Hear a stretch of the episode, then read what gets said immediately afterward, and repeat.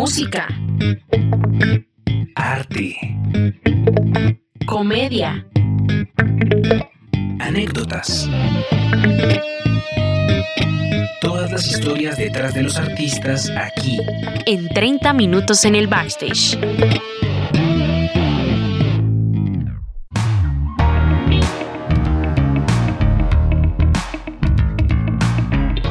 Bienvenidas y bienvenidos sean todos a estos nuevos 30 minutos en el backstage. Mi nombre es Julián Moreno y junto a Alejo Quiroga los saludamos en esta ocasión. Hola Alejito, ¿cómo estás? Eh, Juli, súper, súper contento, súper animado. Eh, pero bueno, pues saludemos a Lina de una vez. Lina, ¿cómo estás? Hola a todos, ¿cómo están? Muy contenta de continuar aquí disfrutando de este gran artista, de este invitado especial que tenemos en 30 minutos en el backstage. Lina se refiere, como lo habrán escuchado ya en los anteriores capítulos, a Diego Latorre. Hola Dieguito, ¿cómo estás? Hola, ¿cómo están todos? Qué rico estar de vuelta por acá. Súper, Dieguito. Quiero comenzar este capítulo eh, conectando con lo último que hablamos en el, en el anterior, que decías que la música de cierta manera nos vuelve invencibles. Quiero preguntarte para ti, ¿qué es la música? ¿Qué significa la música para ti? Uf, pues para mí la música es, es lo que me define. O sea, digamos que, que hay muchas cosas que, que me causan gracia como de pensar en, en la gente que se autodefine como, como seguidora de un político, por ejemplo. ¿Sí? Yo no, no, a mí no me define un político, ni, ni me define una, una corriente ideológica, ni, ni una secta de nada, ¿sí? Pero la música, pues es lo que yo soy, ¿sí? Digamos que, que obviamente es mi trabajo, pero tal vez a, otras personas no las defina su trabajo, pero a mí sí, ¿sí? Y pues la música ha sido mi, mi manera de relacionarme con, con el mundo terrenal y con el mundo espiritual. Parece que, que como el canal mediante el cual me, me, me, he relacionado con el entorno. Entonces, pues, pues no, no, no creo que haya mucho más que decir al respecto.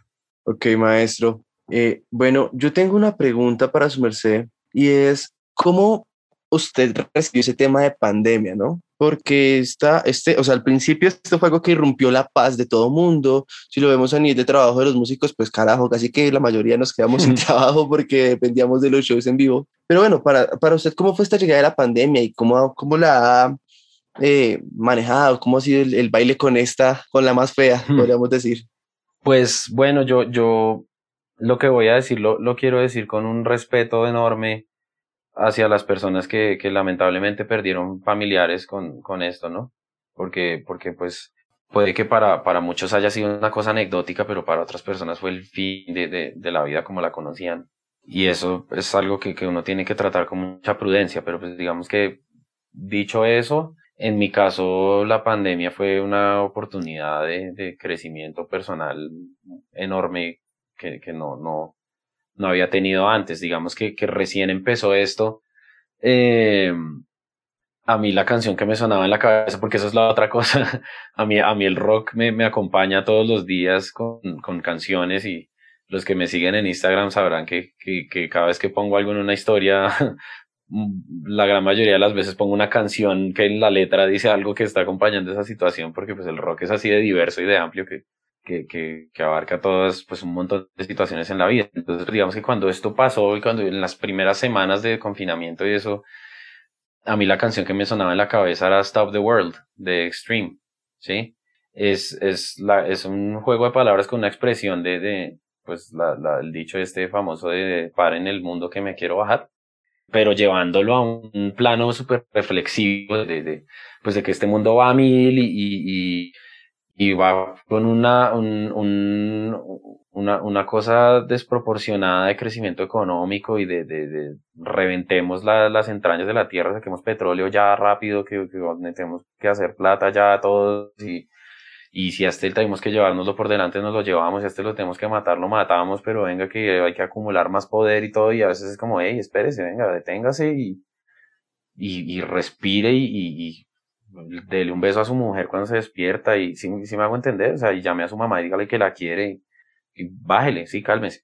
Y la, la canción de Extreme es, es, pues, el coro dice, sale esa, esa frase que, que, que es como, como de chiste, pero pues,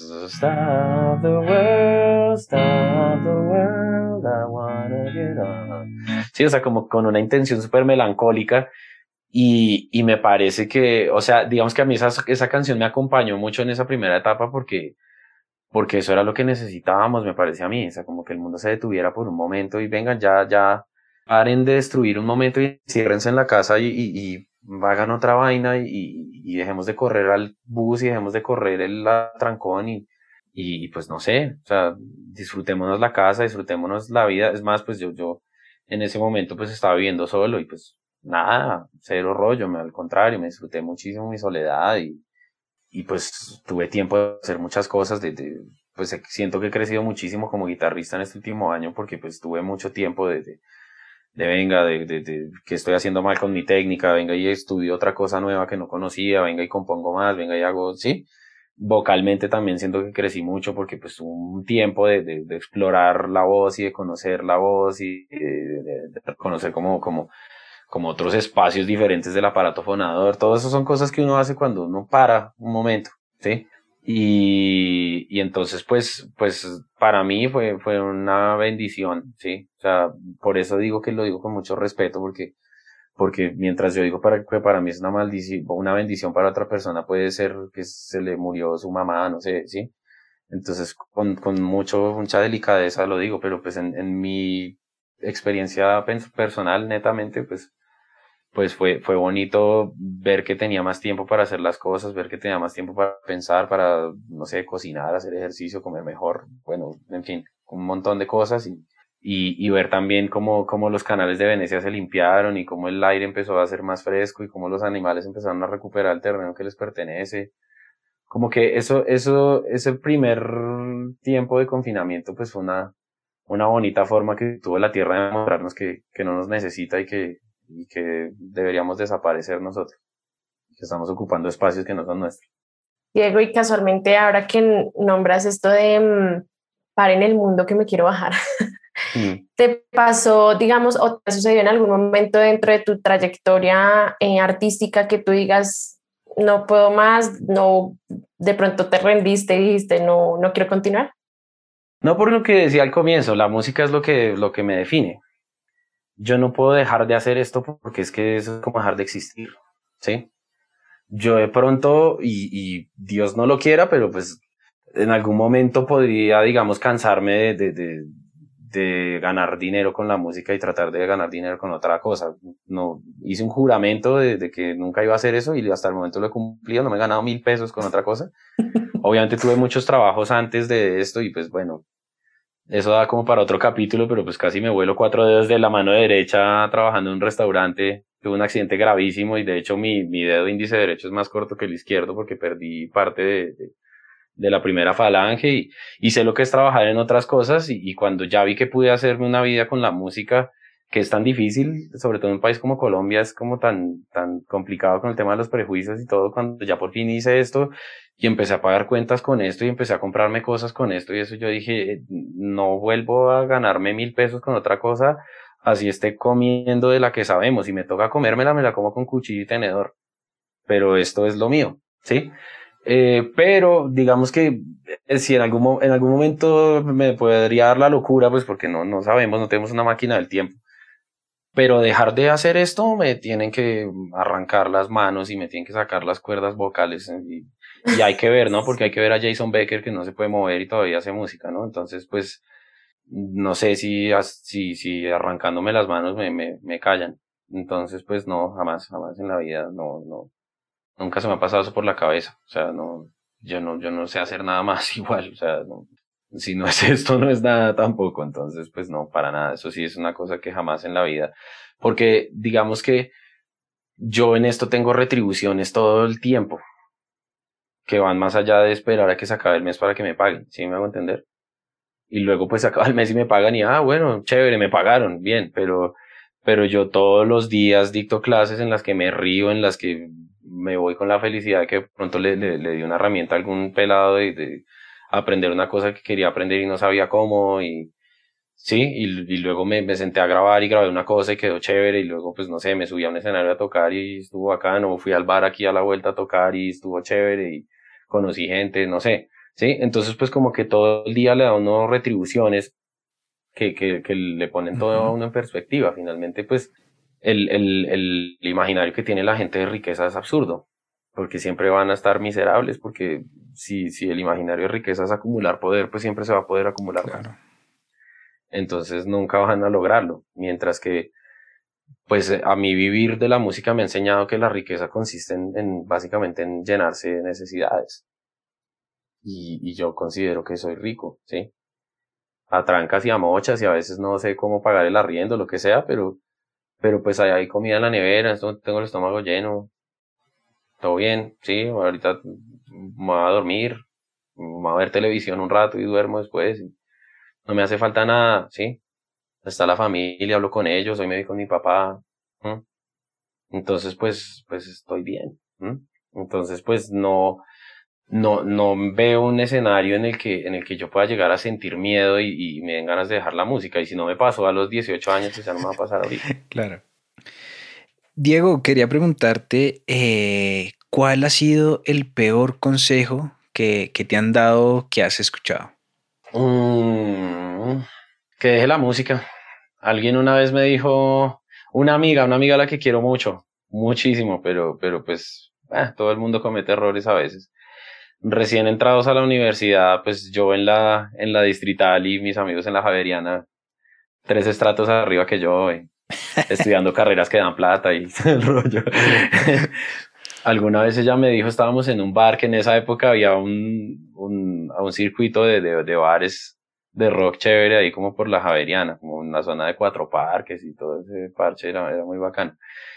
Y, y, pues yo solía pues como terminar mis clases y caminar hasta la, la Javeriana, encontrarme con ellos y, y tomar cerveza ahí en esos lugares y, y, que también eso es otra cosa muy chévere, digamos que muchas, la gran mayoría de, de, de, bandas que ven allá colgadas en la pared las conocí porque las escuché en un bar o se las escuché a algún amigo o algo así como que llegaron con una historia en la mano. Yo, yo no soy muy de escuchar música por investigar sino que la música me llega a mí por, por asociada como alguna emoción o alguna situación de la vida. Pero bueno, el caso, en uno de esos bares ella me dijo como, oiga, ¿y usted cuándo va a estudiar una carrera de verdad? Ay, no. La típica frase, ¿no? Golpe bajo. Pues yo no voy a decir que le respondí, pero, pero, pero pues no sé, pues en, en medio de, de, de todo, de las cosas que a veces hacen falta económicamente y eso, pues, pues siento que el, que el tiempo me dio la razón a mí.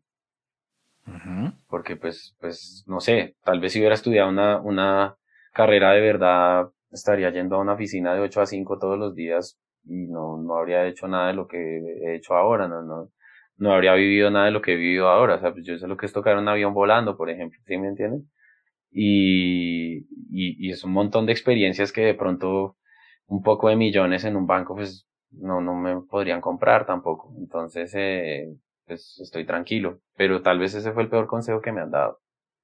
Obviamente no lo, no lo, no lo acepté, no lo recibí como pueden ver. y que a fin de cuentas eso que dices al final de estar tranquilo es lo más importante, ¿no? Sí, claro, pues yo estoy tranquilo y no me hace falta nada. O sea, volvemos al fútbol.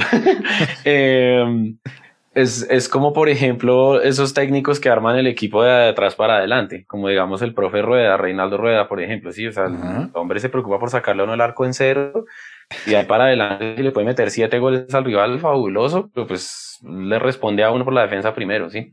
Entonces yo pienso que, que, que, uno tiene que vivir la vida un poco así también, o sea, pues primero cálmese las necesidades importantes que tiene, ya de para adelante si puede ir a Disneylandia, bacanísimo todo va a ser ganancia, ¿sí? Y eso es lo que pasa conmigo, o sea, como que el vivir así hace que yo me disfrute la vida como si fuera un niño, o sea, yo me he montado en 352 mil aviones y esta es la hora que todavía le, tomo fotos a las claro. porque no puedo creer que esté volando, ¿sí? Me parece que es un milagro, me parece que esto es, que es como brujería esa vaina, que es una cosa de locos, ¿sí? Y entonces cada cosa que yo puedo vivir más allá, cada cosa que está un paso adelante de las necesidades, para mí es nuevo y es, y es como si nunca lo hubiera hecho antes y es, maravilloso. Entonces, pues, pues eso ha hecho que, que yo nunca haya perdido como, como el encanto de, de, de las cosas pequeñas de la vida. Maestro, ese fue el peor consejo. Ahora yo le pregunto, ¿cuál fue el mejor consejo que usted pudo recibir? Te lo tengo también. Nombre y apellido, Juan Diego Gómez, maestro de, de, de armonía y de orquestación en la universidad. A mí me iba bien en armonía y, y pues lo digo también como, como un dato ahí como curioso. Eh, realmente a los guitarristas nos iba muy bien en armonía porque la guitarra es un instrumento muy completo. Digamos que la guitarra le trabaja uno el oído melódico, el oído armónico y el oído rítmico al tiempo, que no muchos instrumentos tienen la capacidad de hacer eso, ¿sí? Entonces, em, pues nos iba bien por lo general los guitarristas en armonía. Y yo siempre he sido vago, yo siempre he sido flojo.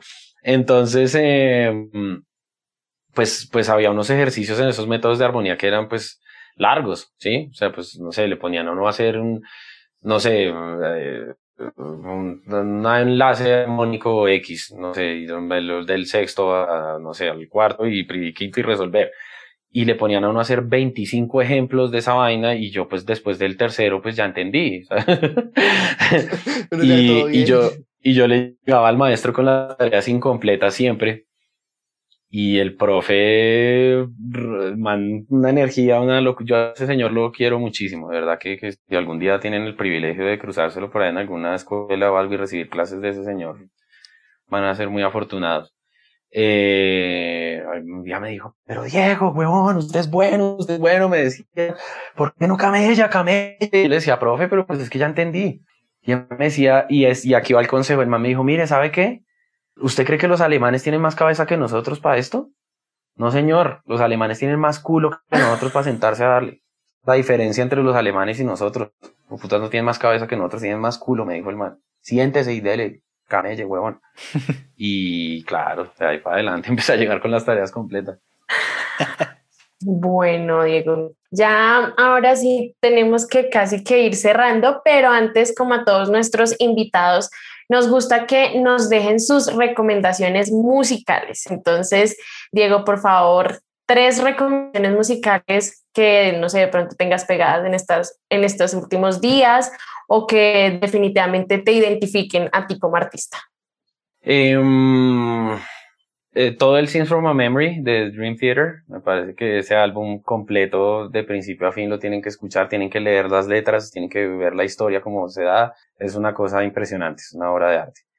Em, una canción que me marcó muchísimo a mí fue Inagada Vida de Iron Butterfly. Es una, una, una locura que dura 17 minutos. Eh, que, que aparentemente es un jam de, de unos locos que están viajados en ácido y están dándole 17 mil vueltas a este ostinato. Pero, pero es una cosa que, que cuando uno se, se sienta a analizar la complejidad del arreglo, yo me puedo escuchar los 17 minutos completos y luego la devuelvo y la pongo otra vez, ¿sí? Y esta es la hora que después de décadas de mi vida estar oyendo esa canción todavía descubro cosas del arreglo que no, no, no había entendido. De, de, que eso no tiene nada de improvisado y no tiene nada de accidental y eso es una cosa llena de detallitos del arreglo que, que, que es absurdo pensar en cómo retuvieron todo eso y como dato histórico curioso les cuento que la versión que todos conocemos fue una prueba de sonido. Ellos ni siquiera sabían que la cinta estaba corriendo. Luego, luego cuando termina, el, el, ingeniero les estaba tomando niveles nomás, como estaba revisando niveles de todo para ahí sí grabar. Y luego les dijo como, oiga, venga, esto estaba corriendo la cinta. Y así, ah, venga, oigamos. Y cuando la oyeron dijeron, no, ya esa es la toma. Así quedó. y yo tengo el álbum y, y se nota una diferencia en la calidad del sonido de esa canción con las otras canciones del álbum. O sea, sí se nota que, que se capturó de una forma diferente.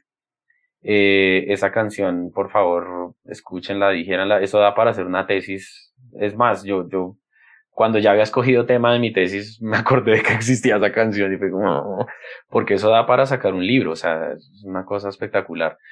Y la tercera, mm, por todo lo que está pasando en el país y por todos los cambios que están logrando, sobre todo ustedes, la generación de ustedes, Children of the Grave de Black Sabbath. ¿Algo, algo que agregar a esa canción? no, pues la letra lo dice todo. La letra es el rugido de, de, una juventud inconforme. Pues lo que pasa es que a nosotros nos llega tarde todo, nos llega tarde hasta la revolución. Hmm.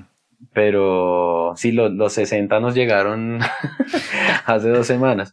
Pero, pero sí, claro. Children of the Grave o Baba O'Reilly de, de Who también. Qué pena que me tomé una cuarta. No.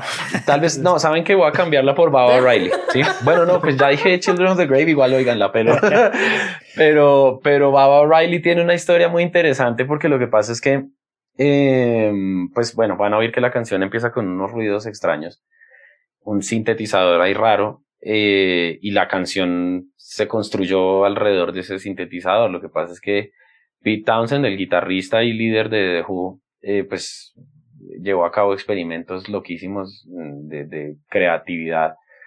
Y en uno de esos desarrolló junto a unos científicos eh, un, un, proyecto que se llamó The Lifehouse Project, que era básicamente una máquina a la que uno le ingresaba datos de la vida de uno que fueran cuantificables, o sea, no sé, la fecha de nacimiento, el peso, la estatura, cosas así, y la máquina recogía esos datos numéricos y los convertía en sonidos y eso se suponía que era pues el sonido, digamos que la banda sonora de la existencia de, una persona.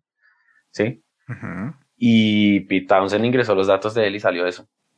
y alrededor de eso compusieron una joya de canción que aparte también es un grito rebelde, juvenil, increíble. Voces o canciones para acompañar la protesta, ¿no? Ajá, total. Diego, ahora hablando de, eh, bueno, seguimos con recomendaciones, pero ahora de series o películas. Eh, que tú digas, uy, esta canción, y perdón, esta serie o esta película me cambió la manera de ver la vida, me explotó la mente y que todos se la tienen que ver alguna vez. Pues mi película favorita es la trilogía de Regreso al Futuro. Oh, clásico. por, por un tema, pues obviamente de entretenimiento, pues de que la película es entretenida y es, y es increíble. Pero pues también, primero que todo, pues entiendan que yo vi esa película cuando faltaban muchos años para que llegara el año 2015. Y uno todavía se imaginaba que en el 2015 pudiera haber carros voladores y todo el tema. Claro. Y aparte de eso, pues el mensaje de la película también me, me, me digamos que me, me encarriló muchas cosas como en mi proyecto de vida, porque pues el tema de que el futuro no esté escrito y que se pueda modificar y se pueda borrar y se pueda reescribir, pues más allá de, de, del tema e, evidente pues de que es una película de ciencia ficción y las aventuras de Marty McFly y todo el rollo, pues el, el mensaje es claro y es, y es real. O sea, el, futuro no, no existe. El futuro es una cosa que puede variar y puede haber 800 mil versiones del futuro y esas versiones del futuro se escriben acá. El pasado ya no existe y el futuro tampoco existe y, y, y hay que tener los ojos y hay que tener la cabeza y hay que tener los pies en el presente. Y una serie, Los Simpson. los Simpson y no, y no va a decir nada porque no es necesario decir nada. Yo voy a pedir algo acá. ¿Y usted sabe qué es con los Simpson? ¿Qué cosa? Si aquí limita de los Simpsons. Ah. No, no voy a hacer eso. Acá. Sí, no, Después de ese momento trascendental, no puede ser. Pero Imitan a Homero Simpson, ¿qué les pasa, babosos? ¡Wow! ¡Qué talento! Uno de esos talentos inútiles que, uno tiene por alguna razón que no entiende, pero A mí me dio mucha risa el día que me di cuenta porque es que yo vi que el, eh, eh, típico filtro de, de, TikTok donde está imitando la voz de Homero y está ahí cuando es que no sé, en algún momento creo que se paró la imagen y siguió hablando yo este man habla así, no le creo. Qué chévere. Maestro, y normalmente le pedimos consejos a, a, nuestros invitados para los músicos, pero es que a nosotros no solo no nos escuchan músicos, sino también gente que nada que ver con la industria. Así que, ¿qué consejo le da a su merced a los oyentes en general? Quien escuche esto, ¿qué consejo le da? en la política y en la religión no existen las verdades absolutas. ¿sí? Los políticos no son dioses, son empleados y se pueden cambiar cuando se equivocan y, y se puede uno arrepentir de votar por ellos. Y las religiones son creencias, no, no, no son realidades, pueden serlo, puede que lo sean, ¿sí? Pero, pero no, no se puede entrar a, a, a debates eh, con religión y con creencias porque, porque son callejones sin salida, no, no, no se puede llegar a puntos de, de, de, común acuerdo y lo que ha causado eso y lo que ha causado intentar hacer eso ha sido pues un derramamiento de sangre que lleva milenios, ¿no? En el nombre de Dios. Entonces pues que no puede haber algo más absurdo que eso. Entonces pues digamos que, que, que crean en lo que quieran creer, vayan a la iglesia si quieren ir a la iglesia, no vayan si no quieren ir, pero, pero háganlo con humildad, háganlo con humildad y con respeto por lo que cree el otro y entiendan que la sola palabra creencia está contenido el hecho de que no es una certeza y no es un hecho. Puede serlo, pero no es probable. Entonces, o sea, no es demostrable. Entonces, si queremos llegar a algún lado como sociedad, tengamos discusiones sobre cosas demostrables en terrenos de lo demostrable y dejemos lo no demostrable para, para la libertad de cada persona. Bueno, Diego La Torre, muchísimas gracias por acompañarnos. Literalmente un especial para Diego porque fueron muchos eh, momentos que nos dejó de verdad muy impactados en toda su experiencia. Y pues nada, gracias a todos los que estuvieron ahí súper pendientes. Diego, pues nuevamente dejémosle eh, la red social que nos dijiste ya que Instagram es como por donde más te mueves para que te sigan allí. Arroba Diego La Torre G. Listo, entonces todos súper conectados y también conectados con el Instagram de 30 minutos en el backstage, que nos encuentran como 30 M-I-N en el backstage. Y también estamos en TikTok, ¿o no? Así es, en TikTok y también en ah. Patreon para que nos puedan apoyar eh, y poder seguir creando más contenido y, y poder traer más y más invitados interesantes, así como Diego, para todos ustedes. Así es, entonces muchísimas gracias a todos y nos vemos en un próximo capítulo. Gracias, chao, nos vemos pronto.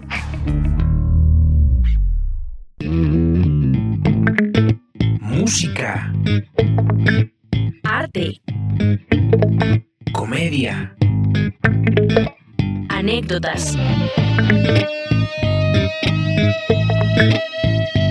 Esto fue 30 minutos en el backstage.